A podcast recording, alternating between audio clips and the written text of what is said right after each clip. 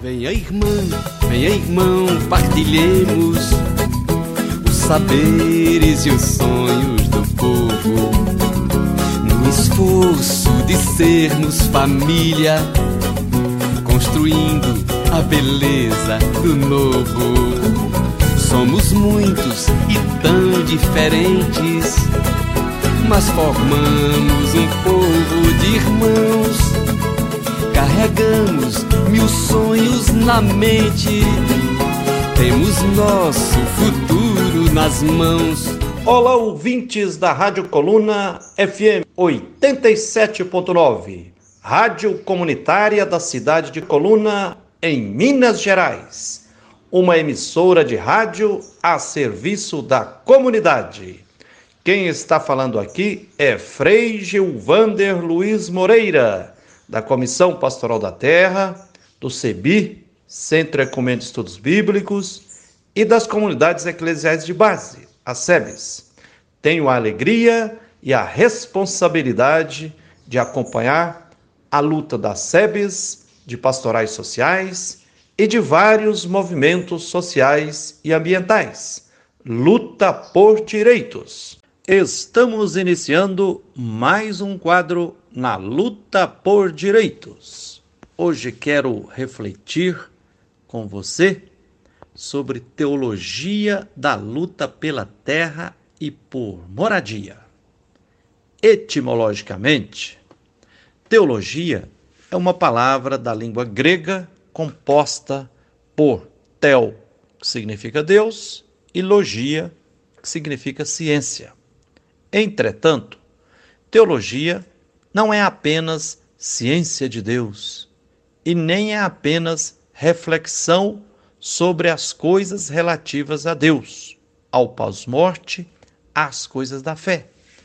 Teologia é pensar a partir dos injustiçados qualquer assunto em uma perspectiva de fé no Deus da vida, mistério de infinito amor que nos envolve. Portanto, qualquer assunto pode deve ser teologizado. Teologia que não for libertadora não é teologia, podendo ser dogmatismo disfarçado de teologia. Na Bíblia há uma infinidade de contradições entre os textos bíblicos, mas há em toda a Bíblia um fio condutor. Qual? Javé, o Deus solidário e libertador, fez e sempre fará opção pelos empobrecidos e escravizados, e com estes faz aliança de compromisso libertador. Quem lê a Bíblia na perspectiva da classe dominante ou na perspectiva da pequena burguesia, eufemisticamente chamada de classe média, jamais captará o sentido libertador dos textos bíblicos, que é verdade que liberta, porque consola os aflitos e incomoda os opressores. A verdade liberta, porque dói e incomoda. Nessa perspectiva, necessário se faz também pensarmos teologicamente sobre a luta pela terra, sobre a luta pela moradia própria, digna e adequada. Teologia da terra e teologia da moradia nos dizem que o Deus da vida quer terra e moradia para todos os seres vivos e para todos os outros seres. Há teologias da libertação na luta pela terra e por moradia. Teologias no plural, porque além da teologia da terra e da teologia da moradia, necessário se faz também teologia da negritude, teologia de gênero, teologia da água, teologia da ecologia integral, ecoteologia, teologia do trabalho, etc. Todas essas teologias subsidiam a luta pela partilha e socialização da terra e para que todos tenham acesso à moradia adequada. Ai daqueles que pisam nos pobres, Ai daqueles que tripudiam sobre a dignidade de crianças recém-nascidas, idosos, deficientes, indefesos. Ai daqueles que envenenam a mãe terra, ai daqueles que matam as nascentes de água ou que contaminam as águas e todos os seres vivos. Fruto da injustiça agrária e social, fruto do capitalismo, da especulação imobiliária e da falta de reformas agrária e urbana, o latifúndio continua injustamente sendo a coluna mestra da estrutura fundiária no Brasil há 520 anos, o que faz com que o déficit habitacional cresça em progressão geométrica nas cidades. Sem democratização e sem socialização da terra, a injustiça social e urbana só cresce. Como não dá para sobreviver no ar, com as contradições das injustiças agrária e urbana, surgem as ocupações no campo e na cidade. Em uma audiência pública na Comissão de Direitos Humanos na Assembleia Legislativa de Minas Gerais, uma senhora de uma ocupação urbana, ameaçada de despejo, no microfone gritou: Queremos moradia e não apenas o direito à moradia. Uma família camponesa sem terra é como um pé de bananeira sobre o asfalto. Os clamores dos camponeses sem terra e de milhões de pessoas crucificadas pela especulação imobiliária, que gera pesadíssima cruz do aluguel, ou a humilhação que é sobreviver de favor, nos fazem pensar. Deus compactua com essas injustiças? O Deus da vida, Javé, solidário e libertador, ao lado dos injustiçados, fica irado diante da concentração da terra e da moradia em poucas mãos. No Brasil nunca foi feita reforma agrária de nenhum tipo. Nos países europeus e nos Estados Unidos, pelo menos reforma agrária capitalista foi feita.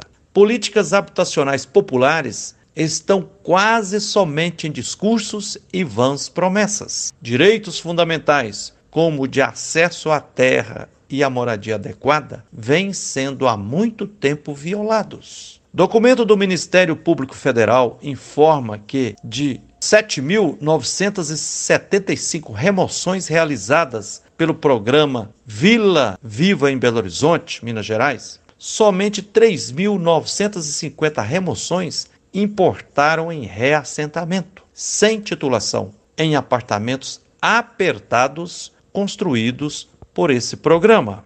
Do restante, apenas 496 dos removidos conseguiram adquirir a compra de casa com recursos advindos do Programa de Assentamento de Famílias Removidas em decorrência de execução de obras públicas, tal do PROAS. 40 mil reais é o teto. E mais de 50% das famílias removidas, 4.310, receberam indenização pela remoção compulsória, obrigatória. A indenização é sempre injusta, pois não indeniza o valor do imóvel, mas apenas o valor da construção da casa ou do barraco. Ou seja, ignora-se o direito à posse. Para recordar que a noção de posse é muito mais antiga e mais justa do que a noção de propriedade, que é coisa da modernidade capitalista do século XVI para cá, apenas. O que é considerado na indenização é somente o valor da incorporação feita no lote e, via de regra, uma construção precária. Ainda assim, para os que conseguem ser assentados nos novos imóveis da prefeitura, a notícia não é das melhores. Com uma pífia política habitacional que mais beneficia as grandes construtoras do que as famílias, nos últimos 25 anos, a Prefeitura de Belo Horizonte, de joelhos para os senhores do mercado idolatrado, mais demoliu casas do que construiu. Demoliram-se milhares de casas para construir casas para os automóveis, ou seja, construir grandes avenidas, viadutos e estacionamentos. Assim, milhares de famílias foram expulsas para as periferias da região metropolitana de Belo Horizonte. Há relatório da Prefeitura de Belo Horizonte, da Polícia Militar e do Ministério Público e da Polícia Civil atestando o caos nos predinhos do programa Vila Viva, que na prática é Vila Morta. Se mais se derruba casas para alargar avenidas, construir viadutos e estacionamentos, podemos perguntar: uai, a dignidade dos automóveis é maior do que a dignidade humana? É isso aí, ouvintes da Rádio Coluna FM 87.9, Rádio Comunitária da cidade de Coluna, em Minas Gerais. Uma emissora de rádio a serviço da comunidade. Obrigado pela atenção. Fiquem com a bênção do Deus da vida, que a luz e a força divina continue nos inspirando e nos guiando na luta por direitos. Fiquem também com um abraço terno de Frei Gilvander Moreira. E até o próximo quadro na luta por direitos. Defender o direito, respeitar a justiça, promover a vida, eis a nossa missão. Defender o direito, respeitar a justiça, promover a vida, eis a nossa missão neste chão.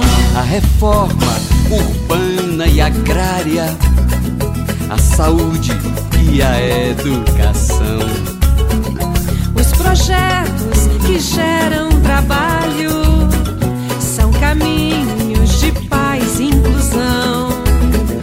Venham todos ao longo caminho, muita coisa pra se construir. Somos pó se lutamos sozinhos, somos rocha se o amor nos unir. Somos pó se lutamos sozinhos, somos rocha se o amor respeitar a justiça, promover a vida, eis a nossa missão. Defender o direito, respeitar a justiça, promover a vida, eis a nossa missão.